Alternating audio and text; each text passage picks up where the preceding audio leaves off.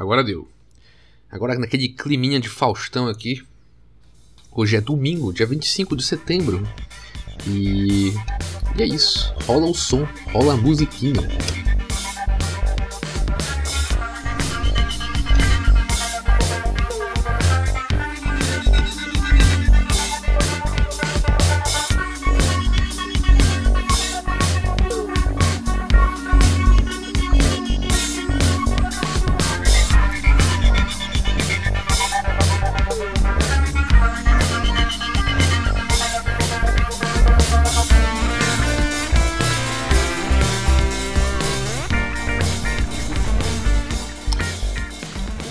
Estamos de volta para mais um Sem Imagem Podcast. Hoje, extraordinariamente no domingo. Mas acho que esse episódio não vai ser postado hoje. Não sei ainda, vai depender do editor, no caso eu. E, enfim, eu tô meio cansado. Essa noite eu não dormi direito. Eu tive a brilhante ideia de jogar uma partida de videogame antes de dormir e ouvir um podcast sobre política. Eu achei que é, é, era parecia uma ideia divertida, do tipo ouvir a voz do Brasil enquanto você dirige pela cidade, algo que todo mundo faz, né? Ainda mais num sábado à noite. Enfim, eu, é, é, isso é engraçado porque eu comecei a me interessar por jogos de corrida. Eu nunca muito gostei muito de jogo de corrida quando eu era mais novo assim. Eu sempre joguei jogos de luta, de futebol, de guerra, de malandragem. Mas de corrida eu nunca me interessei, achava meio monótono. Mas agora, depois de velho, assim, eu comecei a sentir um, um prazer com esses jogos. Por mais que. É, muito pelo fato de simplesmente só dirigir em linha reta, fazer umas curvas, dirigir pela Europa no meio da chuva. Mas se bem que nesse jogo que eu tô jogando, é, tá longe de ser um, um passeio no parque. É, é, simplesmente uma corrida muito louca. Mas não chega, não chega a ser um jogo de daqueles que tu pega poderzinho para jogar nos outros carros, tipo é, Mario Kart ou Twisted Metal. Quem aí é da época do Twisted Metal? Lembra do Twisted Metal? Era muito firme esse jogo. Era um jogo de, de, de corrida também, né? Era estilo Mario Kart, só que era um pouco mais sério, assim. Porque os personagens não eram. É, não pareciam desenhos animados, pareciam assassinos e psicopatas. Enfim, é, nós somos o Sem Imagem Podcast, podcast sobre crítica de filme, cultura, culinária e ortopedia. E hoje, extraordinariamente, né, eu estou aproveitando o tempo livre das minhas férias para fazer mais um episódio. Geralmente os episódios são às sextas-feiras à noite ou de tarde, depende de quando der na telha. Mas geralmente na sexta-feira, mas eu estou aproveitando essas, esse período para gravar episódios a mais. É, nós temos o Instagram, sem imagem underline 1. Lá você pode me encontrar, ver postagens, ver coisas e tal. Se atualizar sobre o podcast. Temos o blog, é o Imagem Narrativa e Música, onde tem textos sobre cinema, sobre música, sobre prosa, sobre poema, sobre pornografia e sobre culinária de novo. Brincadeira, é só sobre cinema e música e, e tem umas coisas que eu escrevo mais da ficção, assim. É, tem, um, tem o Twitter também, mas. Enfim, né? Acho que ninguém quer me procurar no Twitter. É, é, já foi o Instagram, já foi o texto. Tem o e-mail, né? Se você quiser entrar em contato pelo e-mail, se é mais das antigas, quer mandar um e-mail, é, manda caio no podcast arroba gmail.com. É, repetindo, caio no podcast arroba gmail.com.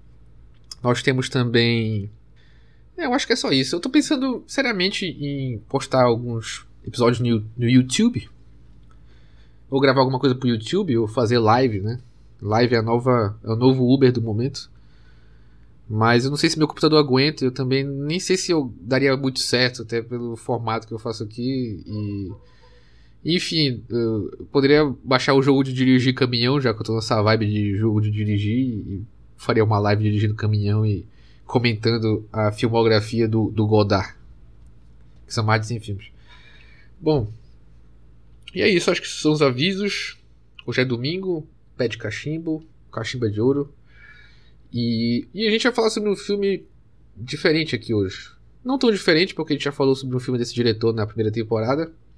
Mas é um pouco diferente do convencional, assim.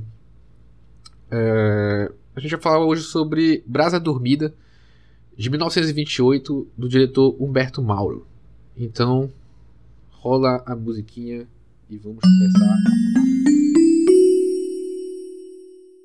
Então vamos lá falar sobre o filme. É, os próximos episódios eu vou falar só sobre filmes brasileiros. Eu queria ter feito isso na Semana da Pátria. Mas na verdade eu, eu sempre gosto de falar sobre filmes brasileiros aqui, então não tem. Não é, não é relacionado com uma semana, talvez só com o carnaval que eu faço algo mais temático. Mas na primeira temporada a gente falou sobre o Ganga Bruta, também do mesmo diretor que a gente vai falar hoje. Falou sobre o, o Som ao Redor, é, A Próxima Vítima, o A do Delírio, que foi o especial de carnaval. Então eu tô meio que sempre trazendo algum filme brasileiro. Eu gosto de falar sobre o filme brasileiro. E eu acho importante, na verdade, falar sobre o filme brasileiro e até estudar sobre o cinema brasileiro, porque infelizmente a gente não, não tem muito. A gente não tem muito essa. É, essa cultura de, de enaltecer a nossa própria cultura de fato.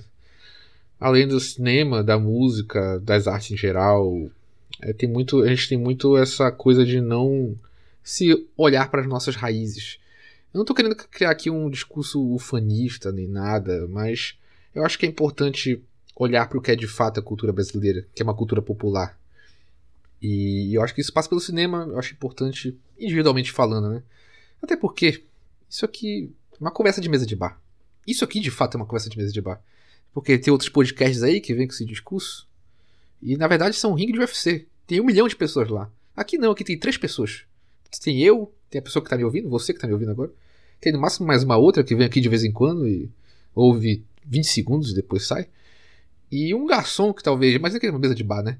E um garçom que vem aqui perguntar se a gente quer alguma coisa, já querendo expulsar a gente, porque a gente só tem dinheiro para pagar uma água e nem isso às vezes. Mas enfim, isso é uma mesa de bar, então eu tô aqui francamente falando. É, eu acho importante a gente estudar sobre o cinema brasileiro, até porque existe muito, muito, muito metido intelectual aí, muito é, muito elitista aí que adora falar mal do cinema brasileiro e nunca nem viu, nunca nem sabe para onde passa a história. Então eu acho importante a gente estudar de fato o cinema brasileiro e enaltecer, porque tem muita coisa boa aqui e muita coisa que dá de, de milhões comparado com o cinema americano, por exemplo. E os Vingadores aí do Brega. Enfim, então como investimento aí pro, pro podcast, investimento para investimento pessoal aí para empresa, é, eu comprei o, o, livro Nova História do Cinema Brasileiro, volume 1 e 2, né, no caso são dois livros então, que é organizado pelo Fernão Pessoa Ramos e a Sheila Schwartzman. Eu estou utilizando ele para estudar sobre o cinema brasileiro. Eu acho que é um livro, eu considero extremamente completo, assim. No sentido de que é um livro que ele é organizado da seguinte forma: ele vai passando por, pelos períodos né, do cinema brasileiro, e vários autores vão escrevendo artigos sobre esse determinado período. Então, são livros bem extensos e eu acho que são bem completos nesse sentido. E o Fernão Pessoa Ramos, ele tem outros livros também de história do cinema mundial, além do, do além desse livro da história do cinema brasileiro. Então eu utilizei ele aqui para as pesquisas do, do para falar sobre Brasa Dormida, mas eu utilizei também um, um, uma revista, uma espécie de catálogo do Humberto Mauro que é escrito pela Sheila Schwartzman, né? uma, das, uma das organizadoras desse livro também. Inclusive, ela escreve o, o capítulo que é referente ao, ao período de atividade do Humberto Mauro. Então, tá tudo em casa. Eu não sabia, quando eu vi, foi uma grata surpresa, assim. Fui falando, olha só, que legal. Ela tá em todos os lugares. Enfim, então utilizei esses dois textos aqui para falar sobre Brasa Dormida. E e o lado bom também de falar sobre filme brasileiro é que é fácil de encontrar para assistir. Então, só procurar no YouTube tá tudo lá. Quer dizer, quase tudo, nem tudo tá lá. Tem uns que estão no site pornô por aí, mas enfim, é só procurar. Mas ainda assim, tem uns, a qualidade não é muito boa. A maioria tem uma qualidade que é um pouco duvidosa, mas às vezes não. E tem uns que, é, que às vezes não estão no YouTube.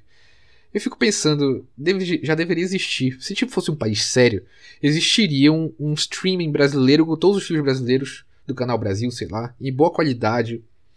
E, e seria uma plataforma também para lançar novos filmes. Enfim, eu só de imaginar eu fico muito feliz porque seria uma coisa muito legal, mas muito triste porque isso parece isso nem parece estar no papel, sei lá.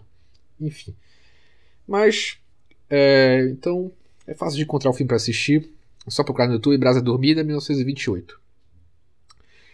Bom, então vamos lá.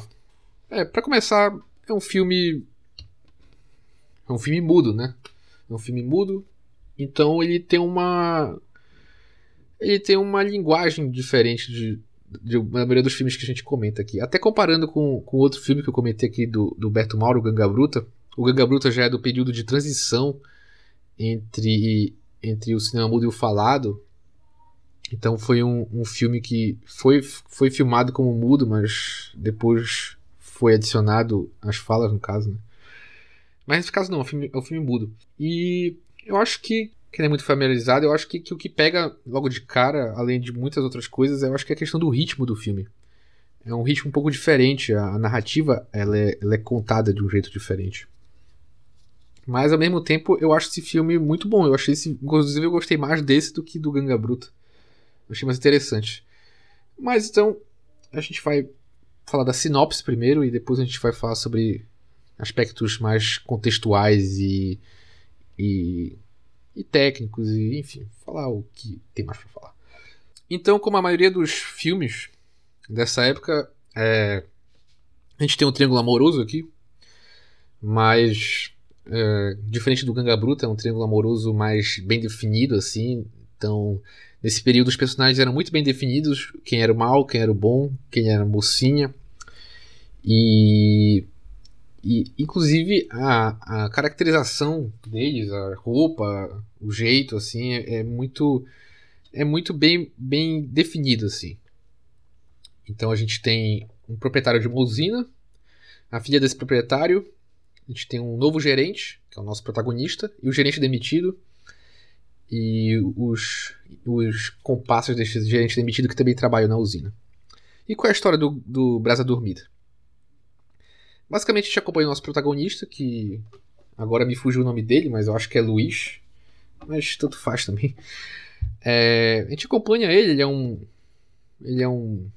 Um dandy. Ele é um cara aparentemente bem abastado, assim, e tá meio perdido na vida, assim, né? A gente acompanha ele é, indo num, numa corrida de cavalos, andando meio ao léu, assim, né? O dinheiro dele acabou. E aí ele fica pensando nas palavras que o pai dele falou para ele, o amigo do pai dele falou para ele, sobre tomar um rumo na vida dele. Até que ele encontra por uma obra do destino, né? ou pela obra da, da conveniência do cinema, um anúncio falando desse, dessa possibilidade de emprego como gerente. Né? O cara já começa como gerente. É, numa usina de açúcar, parece. Porque o, o antigo gerente tinha sido demitido, né? O antigo gerente é um mal, malfeitor. E ele vai e, e se candidata para vaga e consegue, né? Tudo muito rápido, assim. E nesse mesmo dia que ele se candidata, ele já conhece a filha do, do, do, do dono da fábrica. Já se cria uma relação ali, porque ele conserta o balanço para ela, né?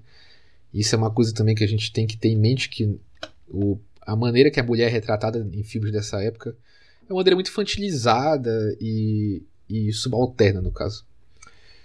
E, enfim, então se segue isso, né, o relacionamento dos dois, mas o antigo gerente fica à espreita para tentar atrapalhar e consegue. Ele escreve uma carta pro, pro dono da usina falando que a menina tá ficando mal falada. Aí no final as coisas se resolvem. Tem um confronto final entre o antigo gerente e o nosso protagonista, né? E e eles lutam numa batalha incessante na fábrica e o antigo gerente cai no poço de, de açúcar, de melaço, sei lá, num, num barril de, de coisa quente. E, e aí o filme termina com, ele, com um casal feliz e o antigo gerente saindo do poço revelando que ele virou o Coringa. E ele vai voltar pro Brasa Dormida 2. Enfim, isso não é brincadeira, não acontece. Mas enfim, então essa é a história do, do, do Brasa Dormida. Basicamente isso, uma trama simples e onde os papéis são bem definidos, uma sociedade bem definida, né, no caso. E, e esse filme, eu acho que, que, que ele conversa muito com o contexto assim que ele foi feito. Vamos lá então. Qual é o contexto que ele foi feito? É, aqui seguindo o livro aqui, né, da Nova História do Cinema, nesse período do, do cinema brasileiro, os filmes eles eram, eles eram feitos em regiões assim. Então é muito comentado a questão dos ciclos regionais. Então, ciclo de São Paulo, ciclo de Minas Gerais, no caso esse aqui é o ciclo de, de, de Guatacazes, Goitacazes, de. Acho que é ciclo. Ciclo. É ciclo mineiro. Mas o, o, o Mauro, no caso, ele era de, de, de Cataquases. É Cataquases, não. É. E o. o então, o, esse filme ele faz parte do ciclo mineiro, mas ao mesmo tempo ele faz parte de um momento já de transição. Porque Humberto Mauro já estava meio que se relacionando com, com pessoas da, da que estavam no Rio de Janeiro. E já era meio que a metrópole ali, comparada com o Humberto Mauro fazer um filme de interi interior, assim. E já, meio que já estava se relacionando e, e, e, meio que já, e o lançamento do filme, inclusive, foi, foi em 1929, foi primeiro no Rio de Janeiro, salvo engano. E só depois no final, assim, bem depois que ele foi exibido em Cataquadras, no caso, né, em Minas Gerais. E isso fica bem claro, assim, no filme, no sentido de que ele tem dois cenários claros, assim, que é a cidade e o interior.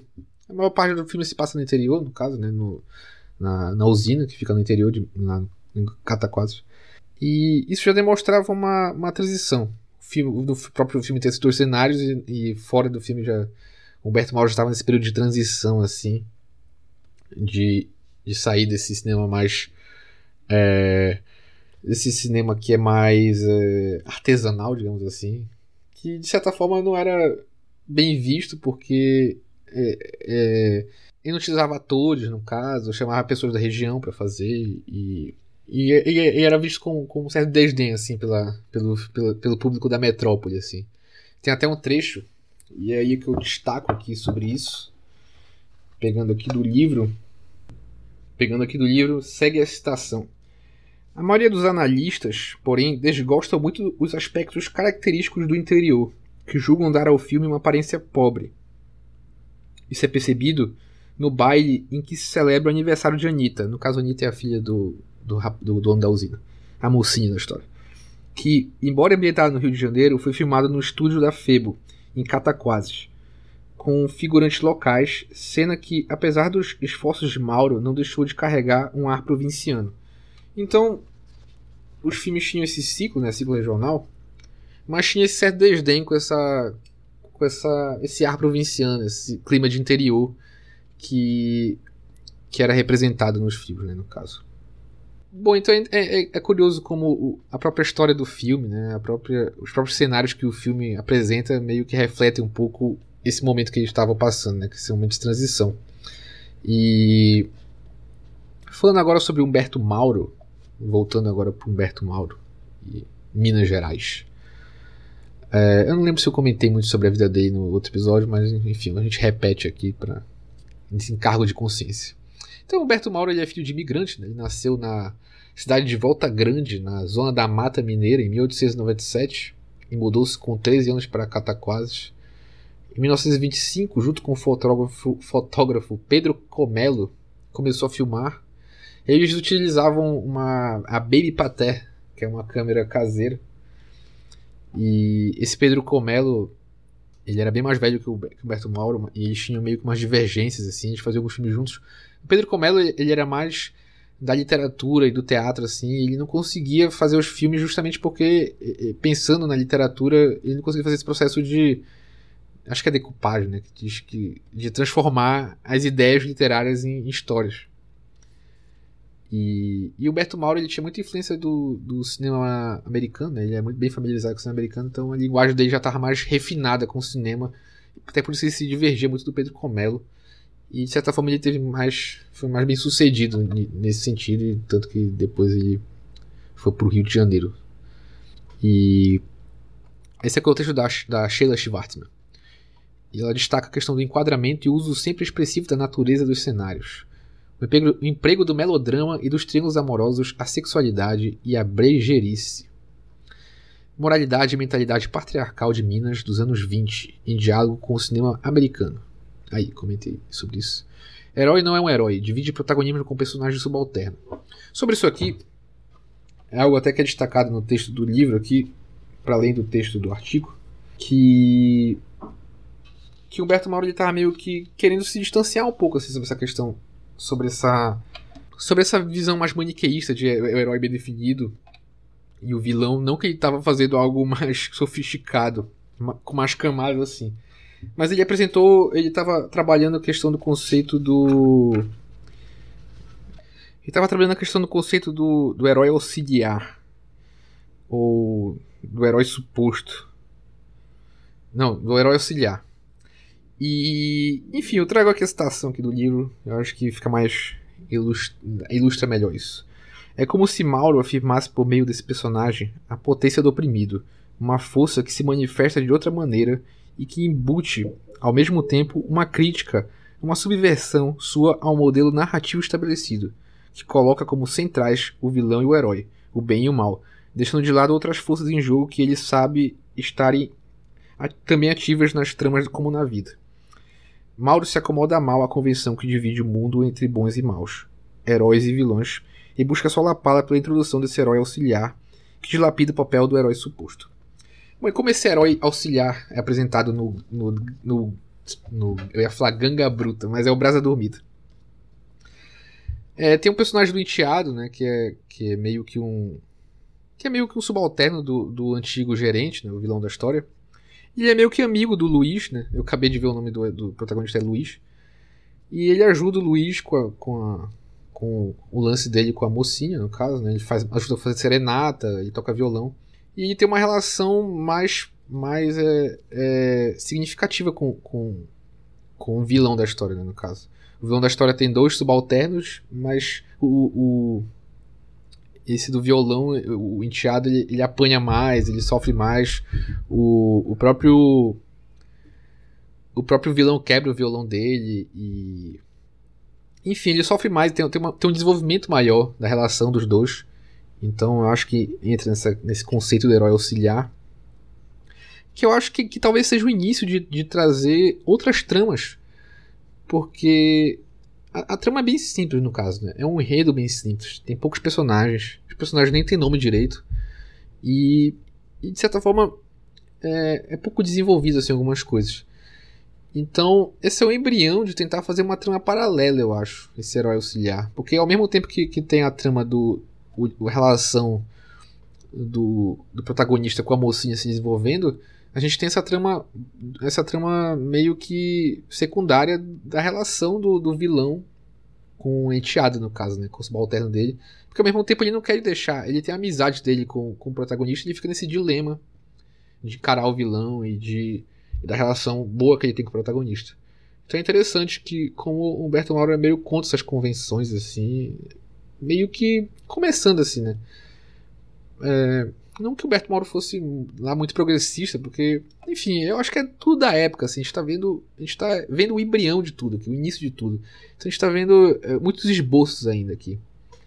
Mas, e esse também não é o primeiro filme do Humberto Mauro, ele já vinha fazendo outros filmes, então talvez ele já tivesse bem familiarizado com, com os clichês para poder trabalhar com outras possibilidades, trabalhar outras possibilidades. Enfim, insights sobre isso. Mas é interessante ver essa, essa abordagem é, essa questão do conceito do herói auxiliar que essa, a Sheila Schwartzman levanta no, no texto. Bom, e, e falando agora sobre a questão da. Uma questão mais de, de imagens. Sem imagem podcast, mas eu vou falar de imagens aqui, vou ver o poder da minha palavra, se eu consigo criar imagens aqui na sua mente. Então, desligue os olhos e ouça minha voz. É, eu queria destacar aqui um pouco sobre como o diretor, as imagens que o diretor constrói. Isso é algo que a, a, a Sheila Schwartzman cita nos dois textos sobre essa questão do uso expressivo da natureza, esses cenários que ele cria, essa certa sensualidade. Mas, é, inclusive, tem, um, tem um, um, um enquadramento muito bonito, que é um momento até que é, parece, a gente parece estar num sonho, assim, numa imaginação do protagonista. Ele está meio que num, num, piquenique, né, num passeio com a, com a mocinha, e a mocinha dança meio que enquadrada pela natureza, mas é um quadro muito bonito. E eu acho esse é um filme muito bonito. Eu acho ele tem imagens bem interessantes assim, a própria abertura dele, que a gente tem um plano da um plano da cidade da, da, da cidade dos prédios é, enquadrado novamente pela natureza, né? Como se estivesse em cima de uma árvore vendo isso, e, e, ou do alto de um morro e a árvore está meio que servindo de, de enquadramento de novo. Então é engraçado como o, o como eu acho, né? na verdade eu eu vou dizer isso porque enfim é o meu programa. Como Humberto Mauro ele, ele enquadra, ele faz os quadros e usa a natureza como moldura. Pelo menos nesse filme. Ele utiliza a natureza como moldura. E outra coisa que eu queria destacar também, falando um pouco sobre essa questão mais embrionária do embrionária desses, de, dessas, desses recursos narrativos cinematográficos é a maneira que o Humberto Mauro utiliza a questão do sonho. Eu comentei um pouco sobre a questão do sonho no cinema no, no, no Spellbound, quando fala o coração do Hitchcock. E, e como o Hitchcock ele queria utilizar o sonho de uma maneira diferente.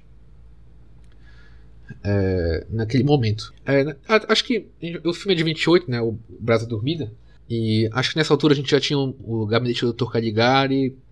Eu acho, se eu não me engano, o Nosferatu também tem uma cena de sonho, se eu não me engano.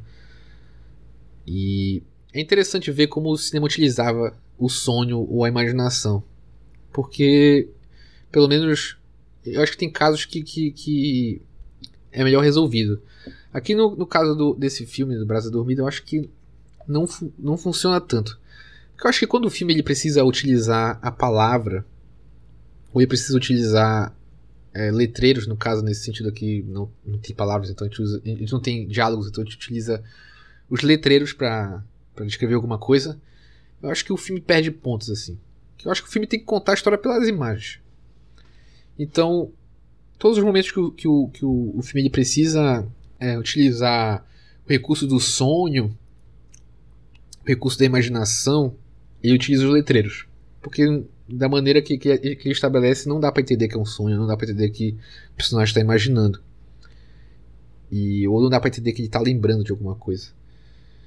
Então ele precisa Talvez, talvez a cena que, que, que, o, que o Luiz, né, o protagonista, ele tá lembrando do, do conselho do pai dele. Talvez nessa cena fique mais claro, assim, só pela imagem, assim, porque a gente vê o personagem meio, é, meio pensando, assim, no banco. e Então, a gente já vê, vê ele meio blazer o início do filme inteiro. Eu acho a caracterização do protagonista bem feita nesse início. E é engraçado o adjetivo que ele usa, tem até aqui no livro. E e eu acho que eu não vou achar. Mas é uma palavra bem engraçada. Eu não conhecia essa palavra. Mas eu acho que eu não vou encontrar a tempo. Não, vou encontrar. Agora eu vou procurar aqui e vou encontrar. É... Estroína. Estroína. O que quer dizer? O que quer dizer estroína? Vamos ver aqui no Google. É tudo na hora aqui, é tudo na hora que age levianamente, de maneira irresponsável, desajuizado. Então ele era um jovem meio meio desocupado ali na vida, desajuizado. E eu acho que isso é muito bem caracterizado no filme. Eu acho que é muito do mérito do Humberto Mauro a maneira que ele, que ele caracteriza esse protagonista.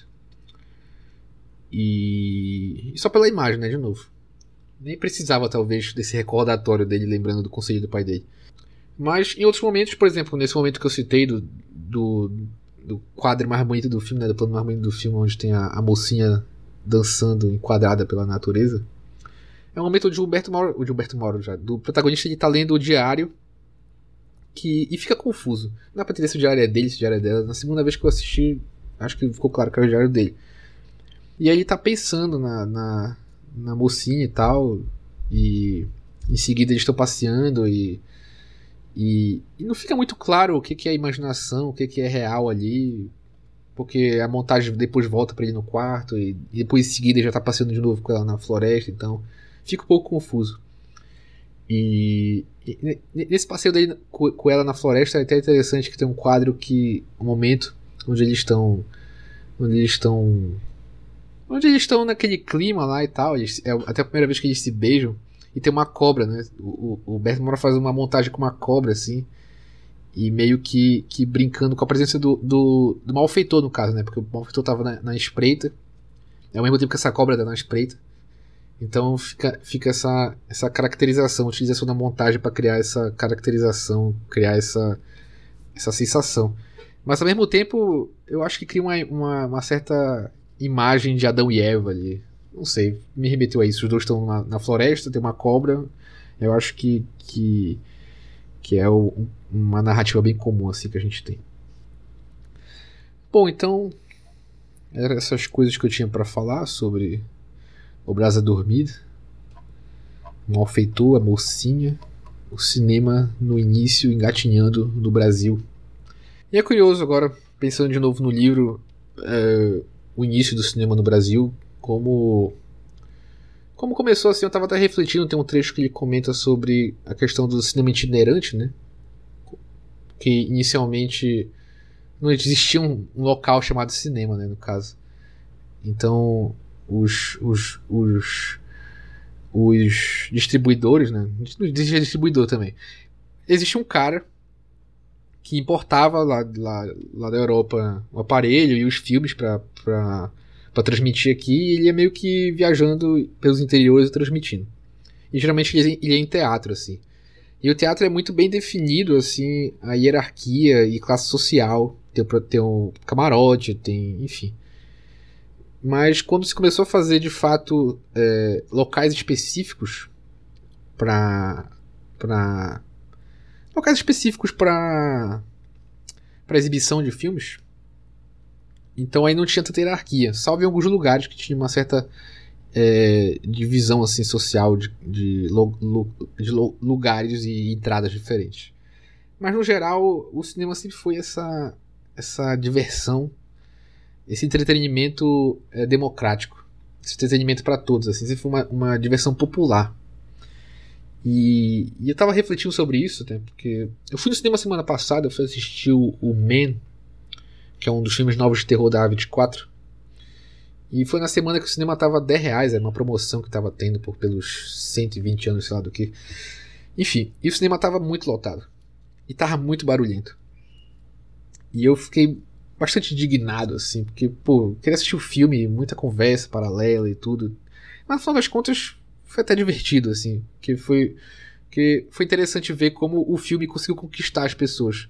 Que era um filme com uma narrativa mais lenta, mas mas ele conseguiu conquistar as pessoas.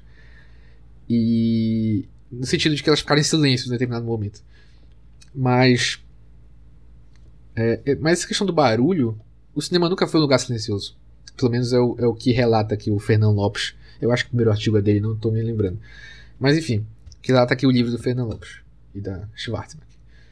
Que o cinema nunca foi um lugar silencioso, nem quando era de fato. É, nem quando era de fato um, quando era de fato filme mudo, né, no caso. Porque sempre tinha música, sempre tinha pessoas conversando, sempre tinha é, barulho, sons, gritaria. Então, o cinema sempre foi um lugar de. de... O cinema sempre foi um lugar de, de som. Sempre foi um lugar de, de seres humanos convivendo ali e assistindo espetáculo. Eu ia ler o trecho aqui, mas eu nem vou ler. Eu acho que é. Enfim. Fica aí na cabeça de vocês, imagina como é o trecho. Bom, mas é isso então que eu tinha para comentar um pouco sobre o cinema brasileiro, o cinema do início, é, o cinema dos ciclos regionais, no caso aqui o ciclo regional mineiro. E é isso, consuma o cinema brasileiro, aproveite que está tudo de graça no YouTube, é fácil encontrar, é bem acessível. Eu sei que às vezes pode ser uma narrativa um pouco, um pouco é, muito diferente do que as pessoas estão acostumadas no geral. A gente está acostumado com esse fast food americano de sempre, mas dê uma chance para feijoada, dê uma chance para dê uma chance para carne assada, dê uma chance para comida de fato brasileira. Esqueça um pouco o MC Donald aí, esqueça um pouco aí o teu Burger King. Vamos, vamos comer uma feijoada com uma boa feijoada, um açaí com açúcar, é, sem açúcar tanto faz. Enfim, esse foi o Brasa Dormida do Humberto Mauro, de 1928. Vamos então para o reclame do Plim Plim. Depois do break, né? Depois do break. Então, break. break. E é isso então, esse foi o episódio de hoje, episódio extraordinário, episódio fora da do calendário gregoriano. Um episódio a mais aí no domingo. E essa semana eu acho que eu não vou fazer dois episódios. Eu gostaria, mas eu acho que não vai dar. Eu vou acabar viajando, então não vai dar pra fazer dois episódios. vou tentar, mas não prometo, porque são dois filmes que eu não, não assisti ainda. Eu quero falar sobre, na verdade, o, o, o próximo episódio eu nem escolhi o filme ainda. Eu quero falar sobre o início da chanchada. Tem um capítulo aqui no livro sobre a chanchada. Na verdade, tem dois, porque no volume 2 também tem um capítulo sobre a chanchada. E eu queria conhecer a chanchada. Eu lembro quando eu tinha TV a cabo em casa, o Canal Brasil sempre estava passando de madrugada pondo chanchada. E. Enfim, eu, eu, gostaria de tentar entender mais a, a porno chanchada. E começar pelo início, né? Eu queria procurar o primeiro porno chanchada da história. Algumas coisas eu sei que não funciona assim, e muita coisa se perdeu também no cinema brasileiro, muita coisa queimou, muita coisa, enfim, não existe mais, a gente só tem relatos e algumas fotos. Mas eu gostaria no próximo episódio trazer o primeiro porno chanchada. Quer dizer, não é, é porno chanchada, era só chanchada. Queria, na verdade, eu tô querendo entender a chanchada, eu queria entender. Então no próximo episódio eu vou fazer um episódio especial sobre a chanchada. Vou trazer o primeiro filme chanchada, o que significa chanchada, enfim, como começou isso tudo. E o terceiro episódio, depois do próximo, o dia depois de amanhã, eu quero trazer sobre o São Paulo Sociedade Anônima, do Bar. Acho que é isso o nome. Enfim, então são esses dois filmes que eu vou trazer. Se você quiser se adiantar logo e assistir pra. pra. sei lá, pra aumentar a sua experiência do filme. Que eu não sei, na verdade, né? Eu tava até. até pensando sobre isso, sobre a maneira de abordar aqui os episódios. Eu tô tentando fazer um negócio mais mais desleixado aqui, né? Pra não ficar um, negócio, um tom muito professoral e também a pessoa não vir aqui pra ouvir sobre o filme. Enfim. Mas acho que é importante falar um pouco sobre a sinopse até para poder pontuar a análise. Mas enfim, né? A gente vai a, a se ajustando aí. Se você tiver alguma sugestão, é só mandar no Instagram. Ou manda um e-mail também com relatos da sua experiência no cinema. Viva o cinema de rua. Nem tem mais cinema de rua aqui na minha cidade, é muito triste isso. Muito triste, né? Uma, uma, uma questão, né? Por que não existe mais cinema de rua? Se o cinema é uma diversão, um entretenimento democrático, é puro. É pura segregação social isso. Não é todo mundo que vai no shopping. Ou é todo mundo que vai? Não sei, né? É o capitalismo, capitalismo. São os. São os. Os Illuminati. Enfim, eu acho que é uma reflexão que eu gostaria de trazer em outro momento, quando eu tiver mais bagagem e mais coisa para falar sobre sobre por que os cinemas de rua estão morrendo. Na verdade, acho que é bem óbvio, na verdade, mas é interessante pensar um pouco sobre.